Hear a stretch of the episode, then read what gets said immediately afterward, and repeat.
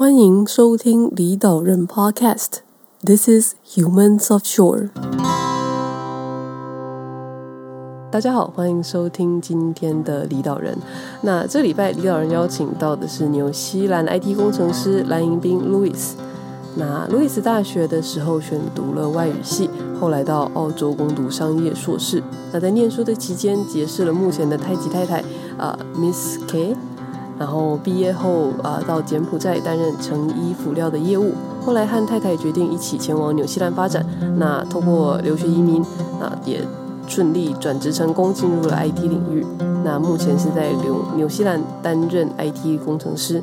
那未来可能计划继续在澳洲啊，或柬埔寨啊、纽西兰之间看怎么闯荡奋斗。那寻找下一个冒险的目的地。那欢迎大家来听听路易斯在海外转职的心路历程。今天很高兴能邀请路易斯来离岛人和大家分享。那最近，嗯，路易斯你在纽西兰和太太过得还好吗？Hello，大家好。那纽西兰目前一样是啊、呃，这个天气很好，然后也没什么 疫情的问题。在全世界疫情这么严重的情况下，纽西兰就好像一个没事人一样。新闻报道还是羊羊落海，或者牛跑到路上这些消息。相相对的运气真的很很幸运。纽西兰总理是女性嘛，然后她在纽西兰感觉上，我记得印象中人气还蛮高的，然后连任也成功了，然后疫情控制的也很好，嗯，就是一个充满正面消息的呃首相。对，他疫情起来，他算是整跟台湾其实状况很像，都是一个岛，只是纽西兰真的离其他其世界其他国家很远，就隔壁的邻居澳洲已经在。像悉尼跟没有本都在封城，但有些人就没有什么事，也没有确诊，这算是保持的很好。不过新闻报道都是一些那个牛羊的问题，也真的是蛮好笑的。对，绵羊落海。听说哎，纽西兰是不是什么牛比人还多，还是那是澳洲？羊羊比人还多，这是真的，两千多万头吧。那我想要问一下关于就是路易斯，就是说你从呃你。从离离开台湾到现在是什么样的一个过程？虽然说刚刚已经有介绍，就是说你知道，就是一个到柬埔寨，然后又留学又移民的感觉，能够详细帮我们再就是介绍一下吗？好，是最如果说你离开离开台湾，最早最早是在啊、念书的时候，那时候是念加拿大外语，然后外语系那时候有学海飞扬的一个交换学生计划，二零零八年。然后那个时候交换学生计划发布的时候，呃，虽然说我成绩真的很差，我一个我还我大学时候三修，但是我还是报了。我就想说，反正报了就就报出去，就上了。因为那个时候那个交换学生他需要找六个人，但是只有四个人报，变成只要有报就上，所以那个时候运气很好，就莫名其妙被教育部推出去当交换学生，到美国 Oregon 当了一年。然后回来之后，大学就念大五了，所以大五毕业之后，决定到澳洲去念硕士，第啊第一个硕士，商业 International Business 就是国际企业。然后在那个时候念书的时候是二零一一年，就那认识的现在的太太 Kat。好，二零一念完那个学程就一年半，所以念完之后，澳洲毕业之后，因为啊异因为是异地恋的关系嘛，所以我我们出。的选项不是留在，他是泰国人，所以我们除了留在泰国，不然就留在台湾或是第三地。然后那时候在找工作的时候，就是以东南亚为主，所以找到了在柬埔寨的这个职缺，所以就到柬埔寨去了。所以那有中间有段时间是在柬埔寨生活。就我觉得路易斯这一段就很怎么讲，很完美的示范了为爱走天涯。对，是为爱走天涯。对啊，就一一般来讲，大家如果去，比如说加拿大念书，就会想要在加拿大当地，因为毕竟有当地的学历会比较好，在当地找工作。那像像路易斯，你有澳洲的学历，照理说一般一般的状况来讲，就会在澳洲找工作。但是你居然到为了太太，然后到柬埔寨去，我觉得真的是超厉害的。那个状态状况不太一样。二零一一年的时候，澳洲的学制还没有所谓的毕业工签。就是毕业之后，公那个国家会发签证，当时还没有这个政策，所以我们那群二零一一年毕业那一群人，毕业之后就只能，除非在就学期间有找到实习，然后公司愿意做担保签证，不然都是要一律要离开澳洲。诶，本来想在澳洲找工作，但是没有找找不到，但是毕竟刚毕业，就是应届毕业生，没有找到，所以就回台湾。然后因因为泰那时候的女朋友在泰国，所以想说那就以东南亚为主来找东南亚的职缺，就是不要离这么远。然后莫名就阴阳聚会找到的在柬埔寨。然后那时候也没有概念，想说泰国跟柬埔寨应该离很近，就发现两两个不一样的国家，坐飞机要一个小时，哦，我还是去了。所以我就我在二零一二年的时候就去柬埔寨当成衣的业务。为什么那个时候没有找泰国的啊？哦，我有找过泰国的，但是那时候啊、呃，泰国的那一个职缺薪水不高，他的他的工工作地点离曼谷很近，但是他薪水不高。然后我跟太太讨论之后，他说他其实也不想要待在泰国，因为他觉得在澳洲生活过之后，他的世界观整个颠覆了，所以他想要留在其他的国家，就是试试看自己能够做到哪里。所以那时候他也，我刚刚讲说泰国的职缺的待遇之后，他说那你还是找其他的吧。然后我们最后就决定，那就先就先接受柬埔寨那个职缺。哦，然后你们就每要见面就要飞搭一个小时的飞机，这样？对啊，对啊。所以那时候是。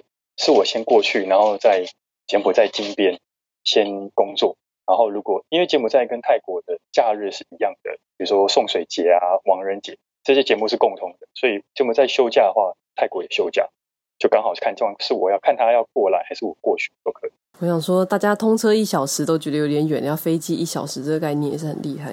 一四年的时候，太太她在泰国的工作就告一段落，她觉得就可能还是到其他国家比较好，所以她中间。这两年，她也不断的在来回，再来回，在柬埔寨跟泰国之间来回，所以发现柬埔寨有一些机会，她打算说自己来柬埔寨看看有没有什么机会或职缺，那他就在二零一四年过来，所以到就我们就开始就两个人一起在柬埔寨打。然后后来又是呃，怎么为什么决定要离开柬埔寨的？啊、呃，我们在柬我在柬埔寨待了七年，其实蛮久。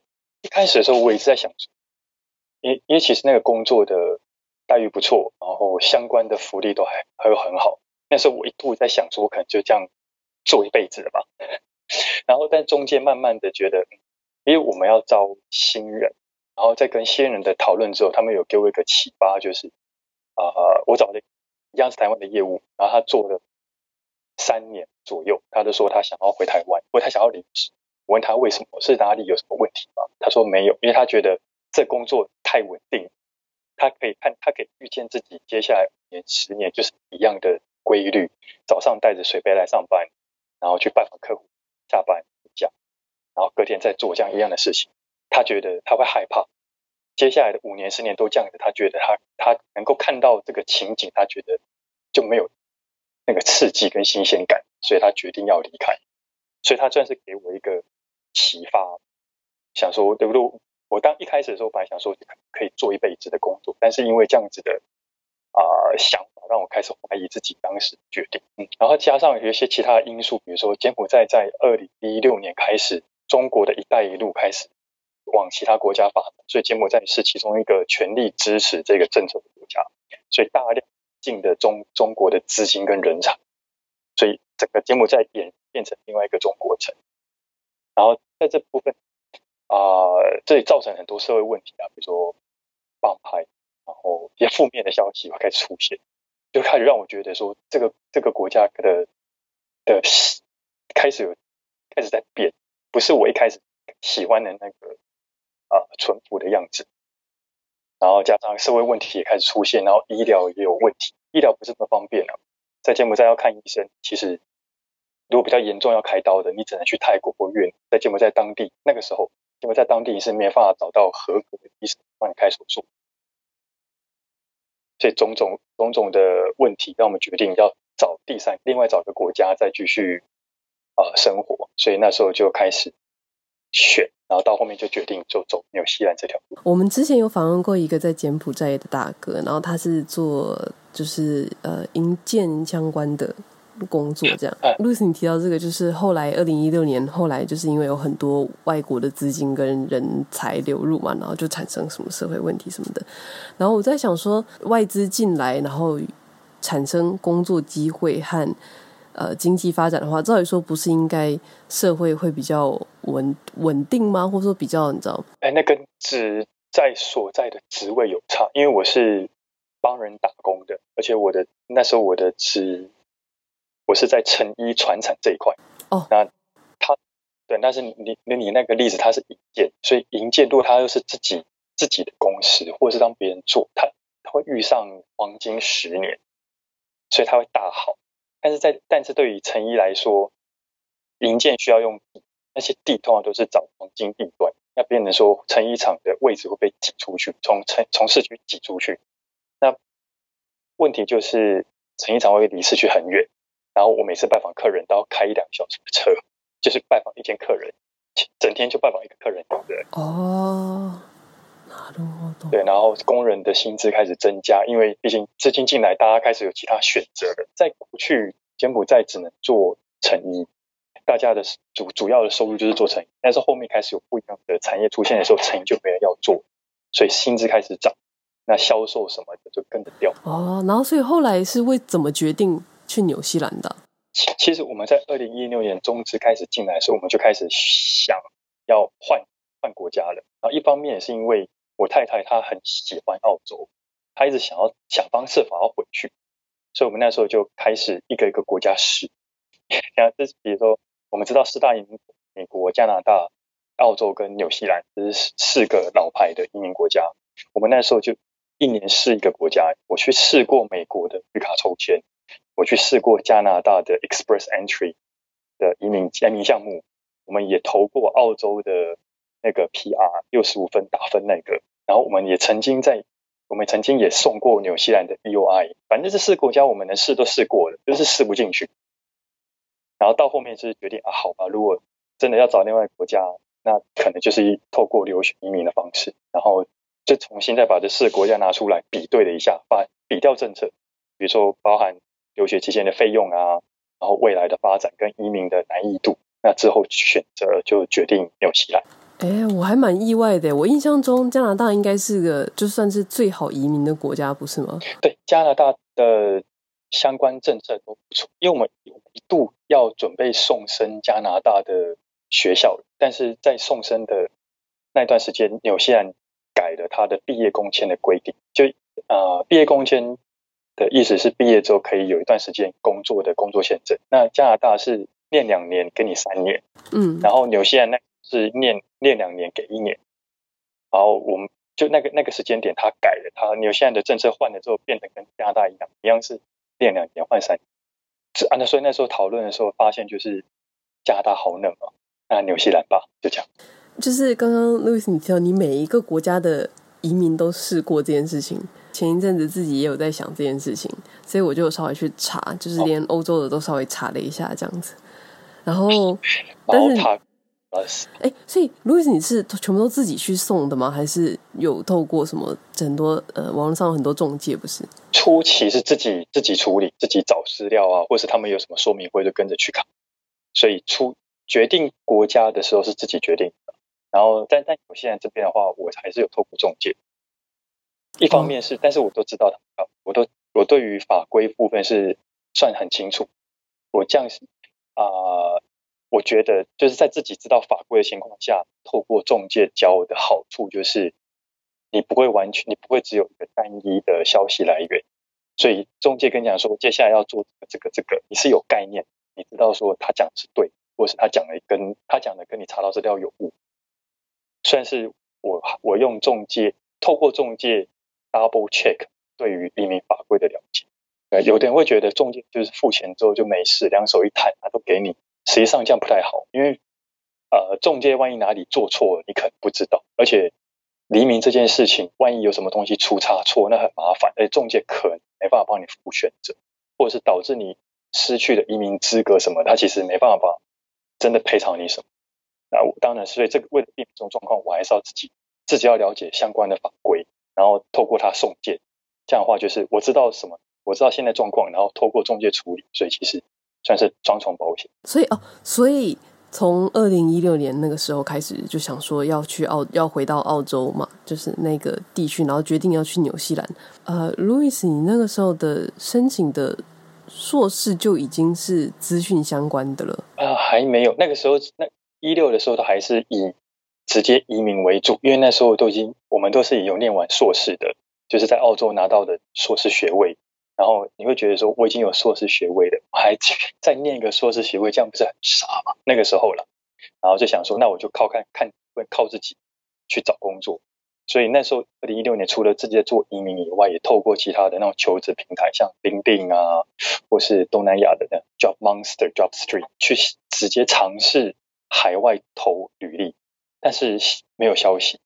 原因我那时候觉得原因就是一方面是第一个我没有签证，所以公司看到你没签证就不太想不太想理你了。嗯，然后第二个是我职务是业务，业务这一块要在国际上求职的难度觉得很大，太难了。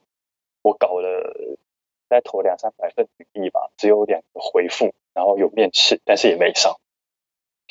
所以我发现它的难度实在太大。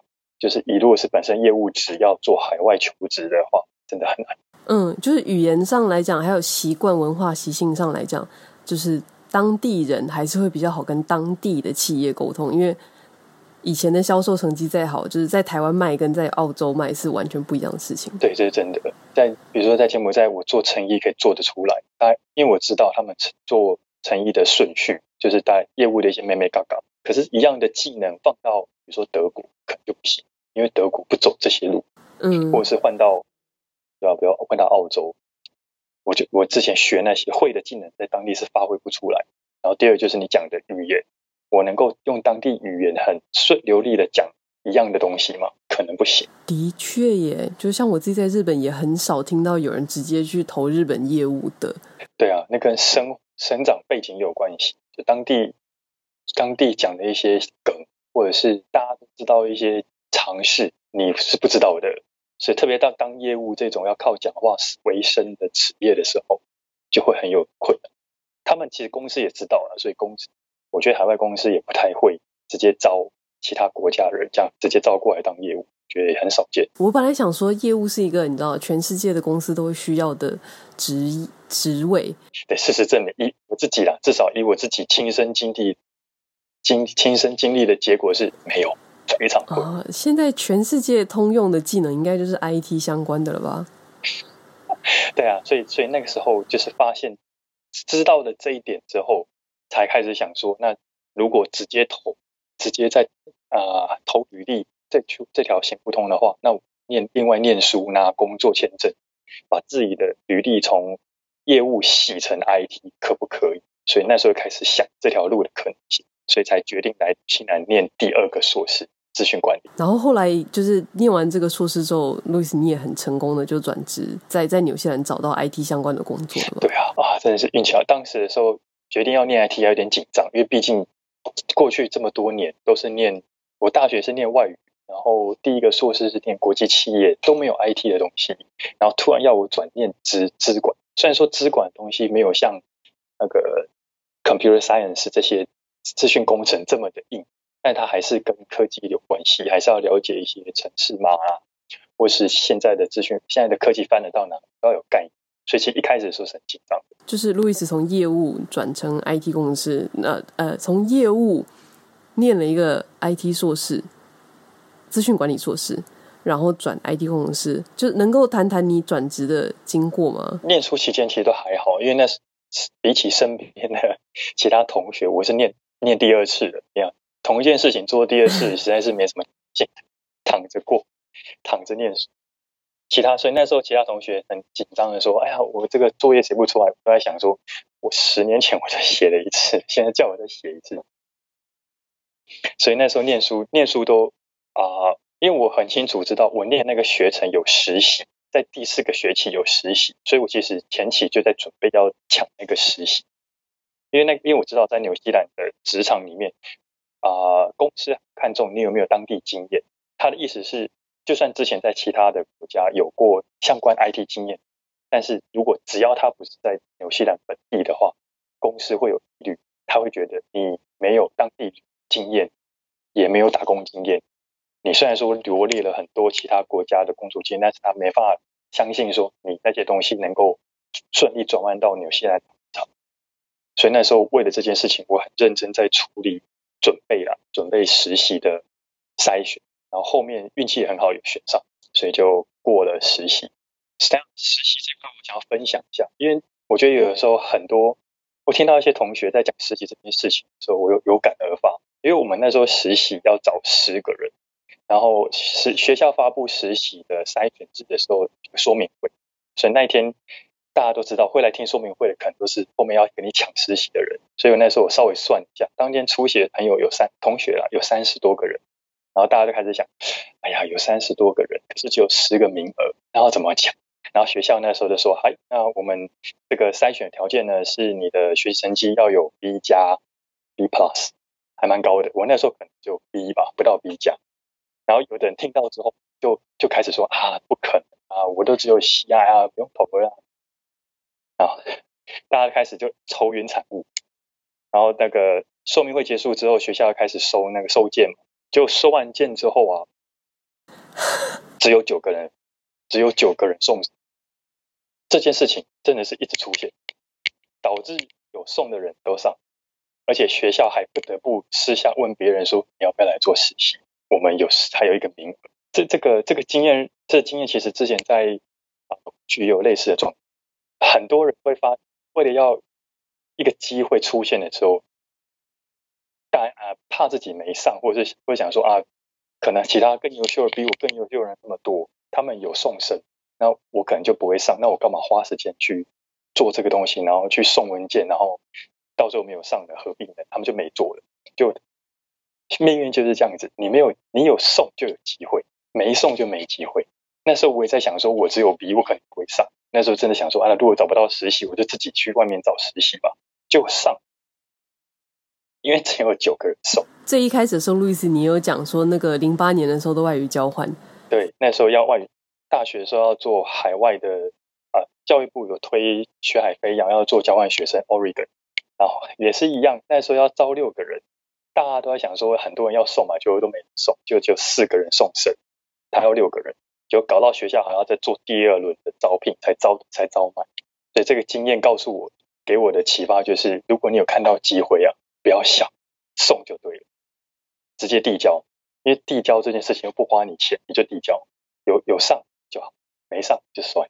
哦，所以这这这个这点也也牵扯到后面。大家同学毕业之后在求职的事情，因为我们毕业的时候已经是就是疫情很严重的时候，然后所以其实工工作的职缺少很多，然后大很多人对，那时候毕业的同学们很多人觉得说，就是对于求职的机会渺茫，这点感到失望，所以毕业之后就回去了，就离开离境。然后在纽西兰这种状况，就算你拿到毕业工钱啊，你只要离开纽西兰是没有办法再回来的。所以他们就算是永永久的离开，你永久离开纽西兰，那剩下留下来的人就是继续奋斗。然后有些朋友会觉得，哎呀，你看都没什么职缺，那就干脆不要投了，因为投都被拒绝。真的是你投一百封被拒一百封，每天就是在看公司给你的遗嘱啊，我们很好，很就是呃抱歉的通知您你没有上。你每天邮件打开就是看这些信件，看到后面其实大家都。就是意志意志消沉。那后来，路易斯，你是也是同样的概念吗？啊、毕业之后，我也是当了一段时间的清洁工，在 hotel 在 motel 里面做清洁工，每天就是敲别人门，call call call，哎，那个 house clean housekeeping may I come in？天天在做这个，然后回下班之后就开始投履历，因为我那时候知道，我过去的经验告诉我，你有投就有机会，你就一直投就对了，不要想，因为有时候朋友他们在投履历的时候看到上面的职缺要求。比如说要三年五年经验啊，要 IT 的经验啊，要 SQL 经验啊，他没有，他就没投了。然后那时候我的想法就是，没关系，我就投啊。然后投了之后，如果他觉得可以，那我们就可以再继续谈谈下一步。不行就算，反正这么多职缺也不缺你一个。所以那时候就是疯狂的投，努力的投，看到职缺看起来有点相像，我就投。所以相在那段时间，我我拿到面试的数量。蛮多的，我平均一个礼拜要面试面试两到三间公司。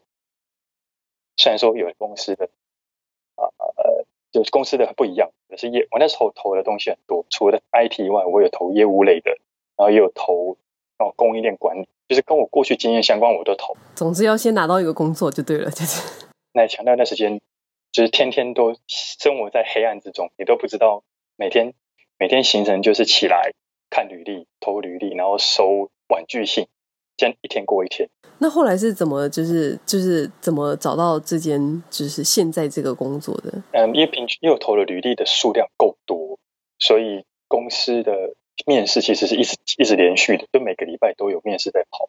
然后后面我就对慢慢的对于纽西兰的职场有个概念，就是每个工作它要求的能力啊，或者是职缺或者是 offer 待遇，这大家都了解。所以到后面的时候出现了一个我觉得很好的那个职缺，然后也为这个职缺，我那时候在南岛，然后这个职缺在北岛，我还为了这个职缺的面试特地从南岛飞来北岛面试，就是为了要减加一加分数。就飞来，然后做面试，然后面试完，面试过程也很顺利。他们也知道说我从南岛飞来，所以原本要预计要做两天的面试，他在一天内就做完了。哦，然后那那个经理说好，谢谢你，那之后会联系你。然后我就好好，OK OK，然后我就按电梯下楼。我下我电梯下楼一开出公司的门，他们简讯就打过来，就说我们觉得你很好，请问你愿意接受我们的 offer 吗？好快。对啊，我那时候才刚下楼。就五分钟前的事情，我想说啊，可以回，终于结束回家，然后简讯，哎哎上了。那干嘛不让你让你泡杯茶让你喝，然后就在现场直接跟你说就好？对啊，现场直接跟我讲就好啦，还让我下，哎没有啦。这里真的是还蛮好笑。他说，哎好，那拜拜喽，然后转头跟秘书说，嗨，现在发信给那个人，是是他，赶快发信息给他。呃，路易斯，你有说吗？你从为了那个职缺，你从南岛飞到北岛，我觉得光是这个 effort。先不讲其他的东西，就是光是这个 effort 这件事情，我觉得就已经大加分了。就比如说你很看重这个职缺，然后你非常想要得到它，要不然你不会大老远跑去吧？对，因也是因为其他的面试，我有就因为每个礼拜都在面，然后都是透过电脑做远距面试。我发现那时候在做远距面试，没有当面面试效果来得好，因为毕竟透过电脑，然后连线的品质问题啊，然后你也没法当。及时的给出他的一些肢体语言反馈，都没办法。所以我那时候透过啊、呃、视讯面试都没有都没有拿到工作，没有拿到工作 offer。所以等到这个我希望这个直觉出现的时候，他们通知面试，我就决定我要直接飞过去。这次我要试看看，直接面对面面试会不会比较好。然后就拿到 offer 了。对，然后就一一次就结束，一次就成功。所以之后我之后其他朋友说有面试的时候，我我都告诉他们。如果你这个工作你真的很喜欢的话，你直接过去跟他面对面，不论你在哪里，因为他可以极大极大的增加你啊、呃、印象分数。这一招记下来，尤其是在现嘛，不过这个还是要看地方啦，就是说看 当地的疫情状况。对啊，那时候疫情还蛮严重的，我也怕飞过去之后突然就宣布全全程封锁，结果飞去跟他做远距，还好没有。真的不知道说我飞过去到底会比较好啊？会不会又封锁？然后到底有就是总，而且飞过去要住要机票，那时候还是穷学生，那些成本算一算就很怕，很怕万一万一没有上，那这些钱就打水漂了。所以像那种压力还是有。刚刚路易斯刚刚谈了你转职成 IT 吗？为什么会呃选择成为 IT 工程师？选 IT 很大原因是因为移民的需求，因为在纽西兰里面。移民成功率比较高的就是 IT 啊、会计、财务这些比较专精的。我一开始也想说，我还要再在选系所，我也在想，我要再去念一个商业管理硕士嘛。可是我已经有一个，我已经有澳洲的商业硕士，我还在念第二个嘛。所以那时候稍微查了一下，就发现你有现在的移民的，有现在移民的那个职缺里面没有商业相关的。所以，所以那时候就决定说，那我以 IT 为主来看看。那好，那另外一个是说，就是说，如果要成为 IT 工程师，一定要大学或者是硕士的学历吗？你身边的同事有人是没有相关呃学，就是学院背景的吗？啊，有些人会看这个，这其实还蛮现实的。第一，呃，你说大学跟啊学啊学士跟硕士倒是没有差。那时候念硕士，就是因为硕士比较快可以毕业。一年一年三个月就毕业了，所以没关系。那可是如果你你本像你有现在这边的话，如果你之前在啊，其实这个状况在台湾也是一样吧。如果你今年在找一个 IT 的工程师，然后这个候选人他过去是做业务的，硕士是念商业硕士，然后跟你讲说我要来帮你做 IT，我觉得我不会选他。我是老板的话，我不会选他，因为我没办法看到你有相关的执照或者是背景。所以那时候想说，那我就用透过留学移民去洗我学历，把它洗成 IT 类的，然后中间再加一个实习的 project，那这样我就有当地的实习经验，所以就有啊、呃、IT 的学历加当地当地工作经验，这样其实在求职上会顺利很多。在纽西兰来说的话，呃，算是必要的。哎，对，就是相关的。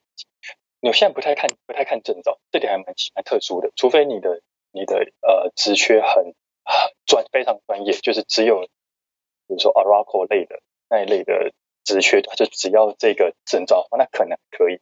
但是如果相对比较广泛、广泛的、广泛的那种程式设计啦，或者是写程式的，他会比较偏好有相关学历背景的人。朋友之间在求职遇到一个很大的问题是，他们被婉被拒绝，然后拒绝的原因是你他们没有当地纽西兰当地工作经验。那我们就会问啊，你又不给我工作工作机会，我怎么会有工作经验？所以是在你现在就变成矛盾。你想要有 IT 工作经验，但是他就是不给你机不给你机会，因为纽西兰的球纽西兰的职场其实很小，这个国家才五百多万人，真的在做 IT 的可能不到一百万，非常非常小的市场。哦，而且他们本来就已经与世隔绝了，所以在这个。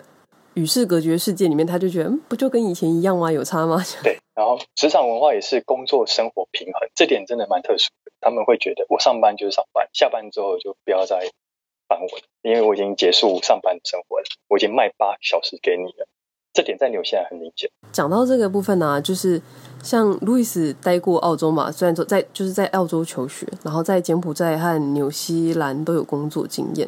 那我有点好奇，就是说这三个国家，就说你待过的这三个地方，比较你自己最喜欢的优点跟缺点。澳洲其实只有一只有一年多，就不太算。但是澳洲是我开始跟太太相遇的地方。我们讲浪漫一点好的，就是相呃一开始初试相遇的地方。很多回忆都在那，这也是为什么他会一直希望能够回去。啊，作为这个爱爱老婆的先生，当然就是要想方设法这个完成老婆的心愿。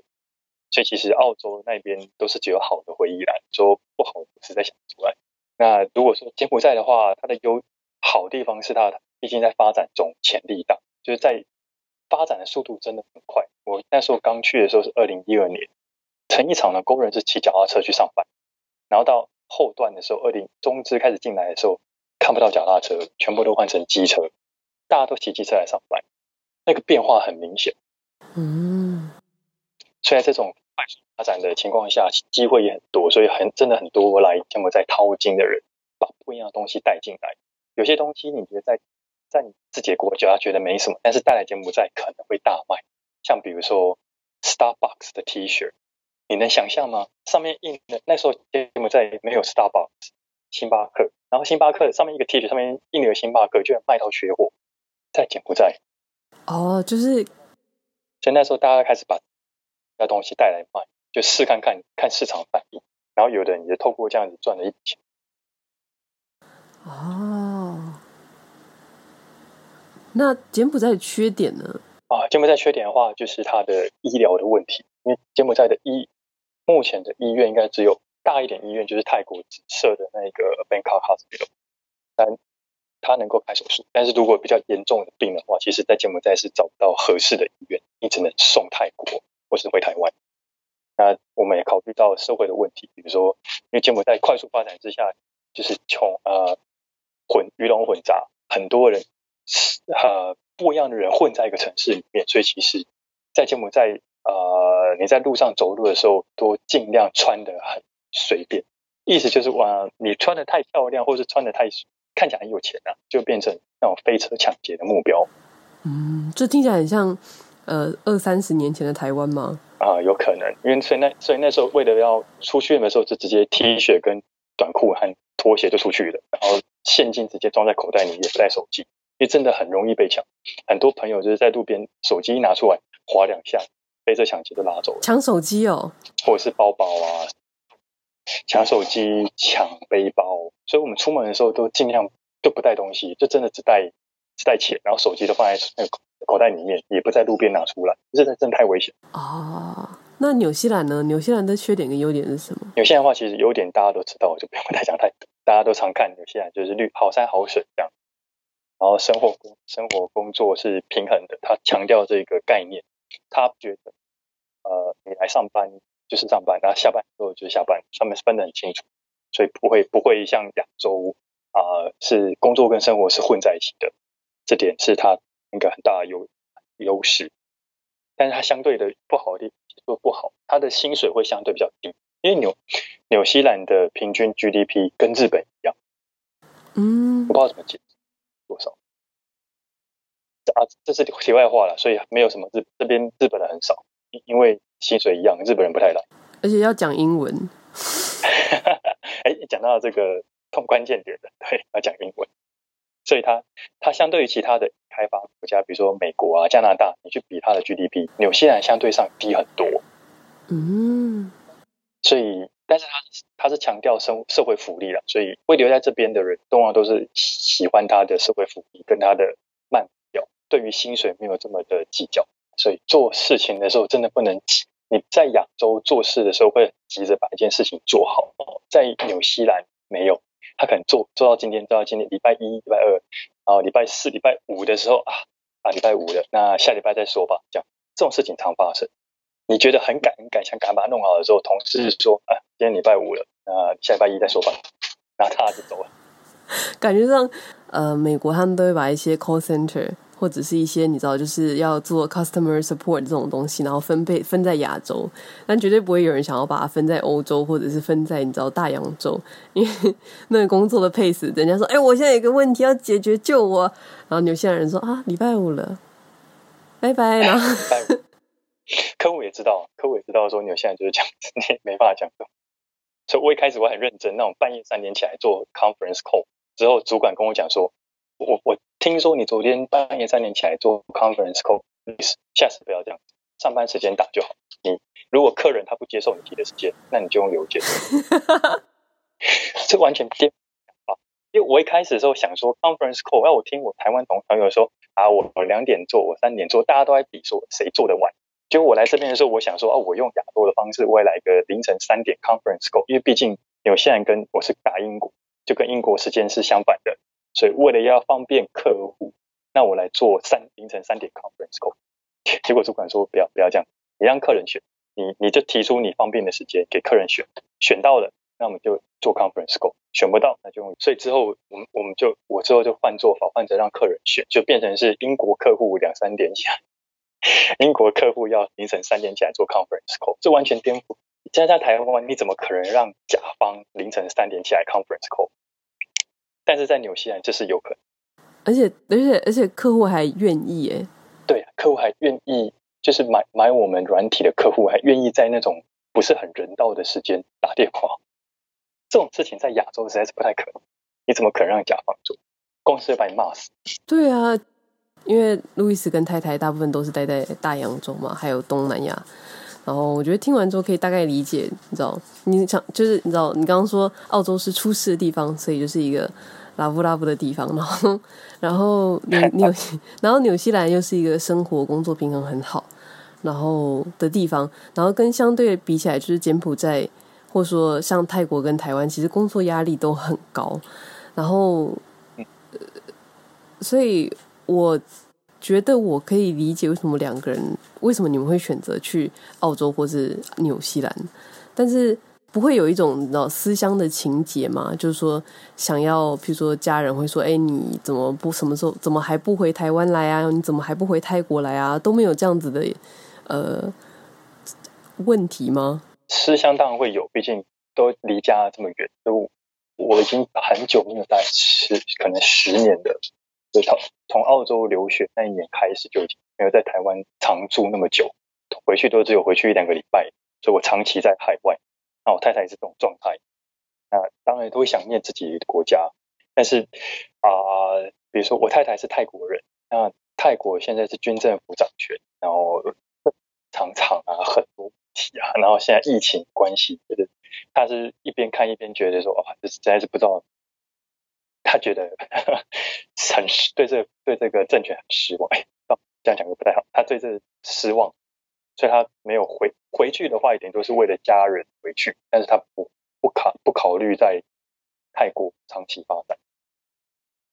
那台部分的话，我我本身对对于是没有什么好恶，其实在哪里都可以，但是考虑到说，他如我们当时也打算说要不要回台湾去。工作就是我在台湾上班，然后他在台湾找工作。但是台湾的环境对于我太太来讲可能会有困难，因为她不太讲中文，她的中文没有那么好。那我觉得你中文讲不好的话，在台湾找工作会有问题，那可能不合适，所以才想说，那我们可能就只能待在一个英语系国家，这可能是我们的宿命吧。嗯。那最后要问就是路易斯，就是说，我觉得路易斯你这一段怎么讲？你的你的，就真的很谢谢路易斯来列岛人分享，就是你从 从从澳洲、柬埔寨，然后现在在纽西兰这个这个整个一个经历还有心路历程，然后 其实其中有还蛮大一部分围绕着太太啦。哎，被发现。对，然后。呃，我自己好奇的是说，像像嗯、呃，虽然说路易斯，你有你刚刚也提到，就是说你选 IT 其实是因为移民的需求，但是其实能够在纽西兰找到一个稳定的工作，然后然后两就是。太太就是路易斯跟太太两个人在纽西兰也有不错的生活。你自己觉得，呃，一路走来到现在，有多少 percent 是努力，有多少 percent 是幸运？谦虚的说，当然都是运气，这是真的。因为大家其实每个人做的做出的努力都差不多。那有的人就是拿到，有人有人就断断羽而归。我也后后面我也开开始在跟其他同学在讨论说，我们也是归咎于就是运气。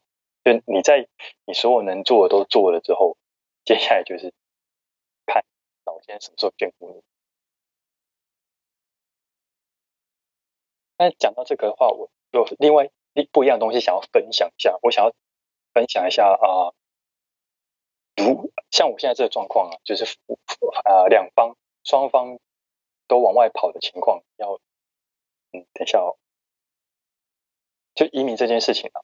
因为我有发发现一些朋友们对于移民这些事情，像呃在台湾，然后不满现状，然后跑到其他国家。但是有两有两个点想要分享。第一个就是，如果双方决定要往其他国家发展的话，对于发展的目的地的国家要有共识。什么意思？就是比如说太太和先生所想要去的要是一样的。你不要出现说太太想去 A 国家，但是先生比较喜欢 B 国家，然后到后面的时候啊、来到来到假设因为啊、后面来到 A 国家，然后发现发展不是不是很顺利，这很正常，因为移民的过程很辛苦，这真的是只有过来人才知道。那有的因为在一开始没有共识的话，那就会出现口角，先生就会说：“我一你看我一开始就说我要去 B 国家，我们来我们来 A 国家干嘛？”这其实还蛮伤。所以我是建议说，如果真的有想法要跑到其他国家的话，事先要沟通好，去哪个国家，然后怎么去，相关的法规什么都很清楚，然后再来，你要有共识再出再出来比较好。然后第二个的话就是心态，如果发现有些朋友来之后，他们会觉得我在台湾是做这个的，那你现在要我从头做，从零开始这件事，我实在没办法。像啊、呃，我自己啦，我自己来的时候，我之前是做业务，那带着一组团队来这边，然后来到纽西兰之后，去 motel 做清洁工，每天敲门帮人家洗碗、刷刷马桶，我还是做，但有的人会做不下去，所以我觉得来的时候，但是你要，你这这是一个过渡过程，如果没有这一段的话，后期找工作会真的。啊、我个人会建议说，来真的来的话，就是要从零开始。不论你之前做的是什么，不论你之前的职位多高，你来到另外一个新的国家，你就要有心理准备，你可能要从头开始去做大家不是很想做的工作，比如说超市销售，或是清洁，motel cleaning 这些东西。因为你没有这些经历过这些，才会知道说后后面啊、你才有工作当地工作经验，这样对于后面的求职跟。相关的经验累积都会比较好的方法啊，如果你是自己一个人的话，当然比较容易嘛，你喜欢那你就哪里。但是当你是两个人的时候，就真的要沟通了，因为每每每个人对于想去的地方可能会不一样。我就有发现身边朋友真的有这种状况，然后口角不断，这真的。就是一开始的时候，你共就要有共识，而不要，而且如果决定要决定要来，那就那就真的就是两双方都要以这个目标为前进。那我好奇问一下哦，就假设假设路易斯你在澳洲的时候没有遇到你太太，你会想要移民到澳洲或是纽西兰吗？不会，我会在台湾。对吧？对，我们那时候在澳洲见，呃，澳洲相识，然后其实我那时候在想一个可能，就是如果我们当时有在澳洲留下来，在澳洲找到工作，而且顺利留下来，那是一一切都会不一样。但其实后面我也在思考说，如果当时我们很顺利在澳洲留下来，那可能都会不一切都不同。但是正因为我们经历过没在澳洲留下来，然后去柬埔寨。工作打拼的那一段，所以让我们更好的准备，有那些能力来应对来到纽西兰的挑战，而且我们也更珍惜现在来纽西兰这个机会。其实我觉得很多事情都是看起来好像你走了多走了很多路，但是实际上那些走过的路都会在过呃未来的某时间点回馈回馈给，没有任何的努力啦是白费力气，总有一天会让你感动的痛哭流涕。真的，嗯嗯嗯，有，今天真的很谢谢路易斯来离岛人分享。我觉得今天的我个人的 take away 应该就是那个投就对了，这个这个这个概念。啊，对，嗯，有机会抢就对了。对啊，对啊，对啊，所以真的很谢谢路易斯来李导人跟大家分享，就是不会跨国跨国伴侣、跨国夫妻的。大洋洲东南亚挑战，cross cross culture moments，对啊，CCR，对，CCR 的一类，对，对，也很谢谢这个机会分享，因为可能也有也有其他的听众也是有一样的状况，比如说自己也是做在做业务或是业助类的工作啊，想要到其他国家，或者是自己的另一半是其他国籍的人，那其实我。状况相关的状况，我都有，我们都是有一样的问题。那只是分享一下我自己的经验，那给大家一个参考。所以今天真的很谢谢路易斯来这边跟大家分享，然后希望大家也可以勇敢走自己的路。对，大家勇敢走自己的路，加油！感谢各位收听离岛人 Podcast 节目，访谈过去离开岛屿或者还在海外的离岛人。分享海外生活、学校、职场经历，谈论每个人离岛的契机，以及离岛经历所带来的收获及可能性。希望透过这些分享，让大家能用更多元的角度理解海外生活，开拓自己对未来的想象。欢迎在 Apple Podcast、Spotify、YouTube 等各大平台收听离岛人 Podcast，也别忘了留言、分享以及订阅。如果你喜欢离岛人们的分享，欢迎小额捐款，或者到 Apple Podcast 五星推荐。我们下周见。This is Humans of Shore。